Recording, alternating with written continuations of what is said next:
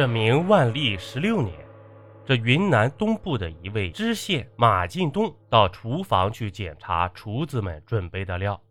这等会儿啊，知府大人就要来这小小的县城巡视了。知府啊，最喜欢吃他厨子做的蒜苗烧米凉粉，他特地来检查，看厨子把凉粉预备好了没有。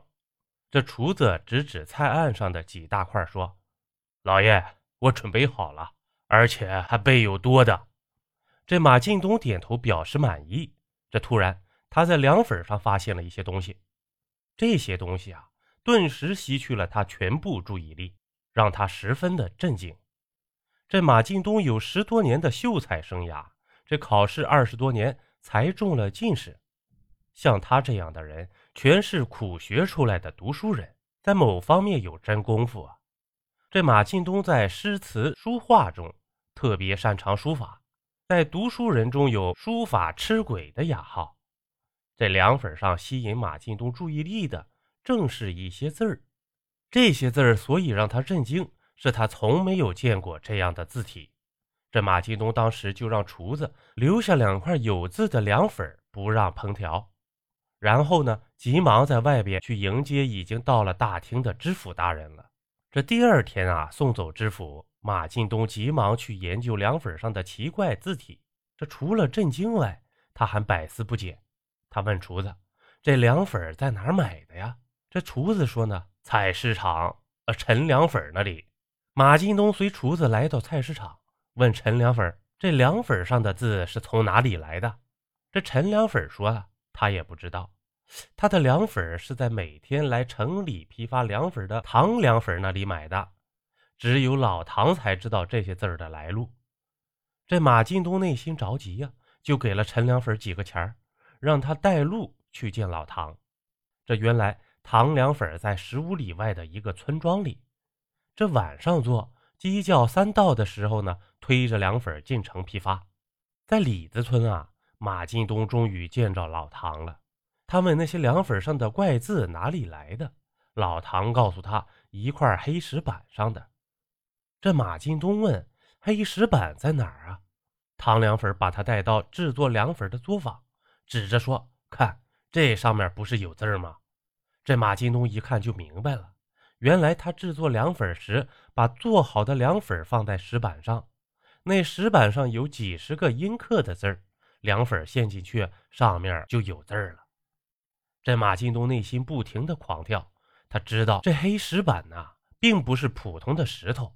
而是云南一种极少见的粗粒玉石，也是一种少见的远古老玉。这乡村人认不着，以为是石头。这马进东的内心狂跳的不是石板，而是石板上的怪字儿。他问唐凉粉：“这石板从哪里来？”唐凉粉说：“村上的人种田，从地里挖出来这块石板，因为上面有字儿，做不成猪槽之类的。”就丢在村边路上了。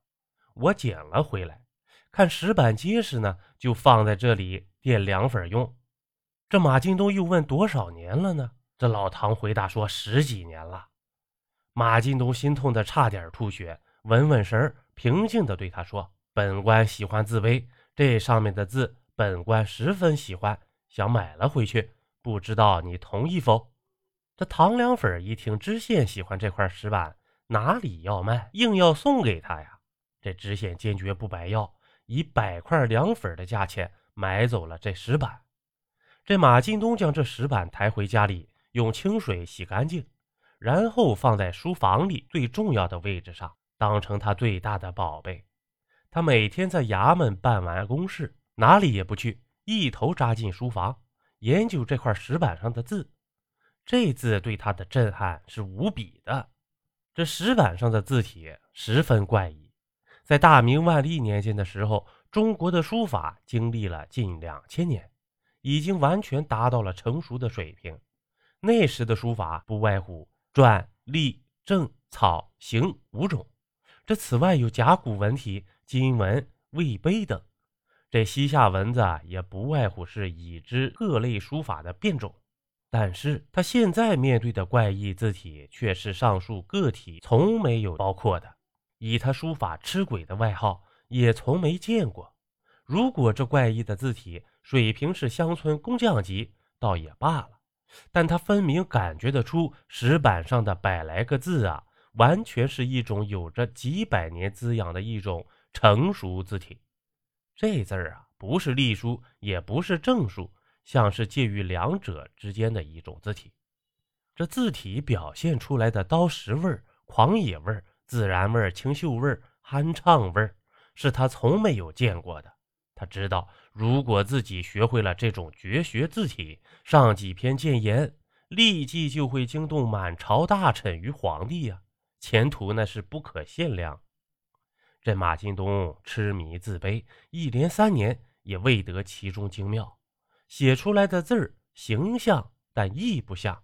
更主要的是，他无法总结出这种怪异字体的写作心法。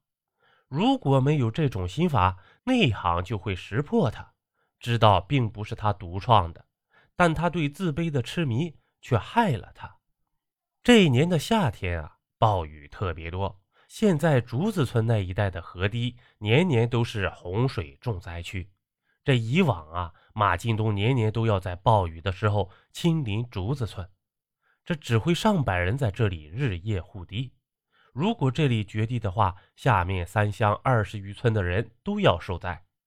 但今年，沉迷怪异字体研究的马知县竟然忘了这件大事，他脑袋中天天想的都是怪异字体，所以呀，他只在河堤上待了三个时辰，就急忙回县衙去研究那些怪异字体。他感觉马上就要领悟这种字体的全部心法了。他不在，其他的人呢都懒了起来，没人半夜待在河堤上防护了。这下半夜呢，河堤终于大溃，三乡二十余村的上万人受了灾，这死亡近百人呢。知府向皇帝弹劾他，这马进东不但罢了官，还流放新疆服终生苦役。这从此啊，让马进东痴迷了数年的怪异自卑一下流落民间。不知所踪了，嘿嘿，点个订阅吧，下集更精彩。